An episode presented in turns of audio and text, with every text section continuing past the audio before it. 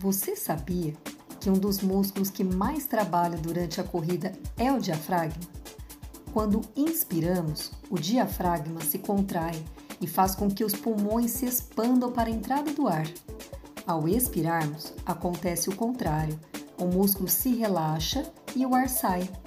Alguns sintomas, como a falta de fôlego, aquela dor lateral também conhecida como dor de faca, dores nos ombros ou no pescoço e outros desajustes na postura, podem indicar que você não está respirando com eficiência.